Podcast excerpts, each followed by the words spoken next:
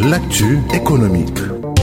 Mesdames et messieurs, bonjour. La 21e édition de la Foire internationale de l'agriculture et des ressources animales a été officiellement lancée jeudi. Le thème retenu pour cette année, Rester ici, travailler ici et réussir ici, un slogan face aux enjeux et aux défis de l'immigration. En raison du contexte sanitaire, des dispositions ont été prises afin d'aider les participants et les visiteurs à participer à la foire dans les meilleures conditions possibles. À ce propos, je vous propose d'écouter Pape Abdoufal. Il est le président de la FIARA au micro de Mamadou Dian. En effet, elle est l'aboutissement de 21 ans de pratique et de réflexion soutenues pour mettre en chantier et conduire un événement aussi important et porteur d'espoir que la FIARA, une foire d'intégration sous-régionale des peuples et des économies rurales et agricoles, et dont la spécificité est qu'elle est conçue par et pour les producteurs au profit des exploitations familiales.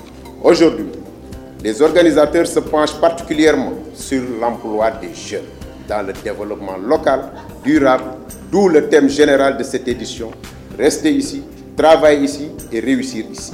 Un slogan porteur d'espoir des jeunes du CNCR face aux enjeux et aux défis de l'immigration.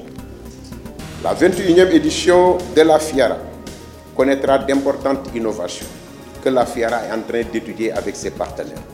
En raison du contexte sécuritaire et sanitaire difficile qui sévit dans le monde suite à la pandémie Covid-19, il devient impératif de prendre toutes les dispositions nécessaires afin d'aider les participants et les visiteurs à prendre part dans les meilleures conditions possibles à la FIARA et dans le respect strict des mesures sanitaires en vigueur dans notre pays. C'était à l'instant Pape Abdoufal, président de la FIARA. Retenez que les activités proprement dites de la FIARA vont se dérouler du 20 mai au 8 juin prochain. C'était tout, mesdames et messieurs. E-Business, c'est fini pour aujourd'hui. Merci de l'avoir suivi. Était à la présentation Mamadou Gaye Kassé, à la partie technique Maxime Sen. À la semaine prochaine.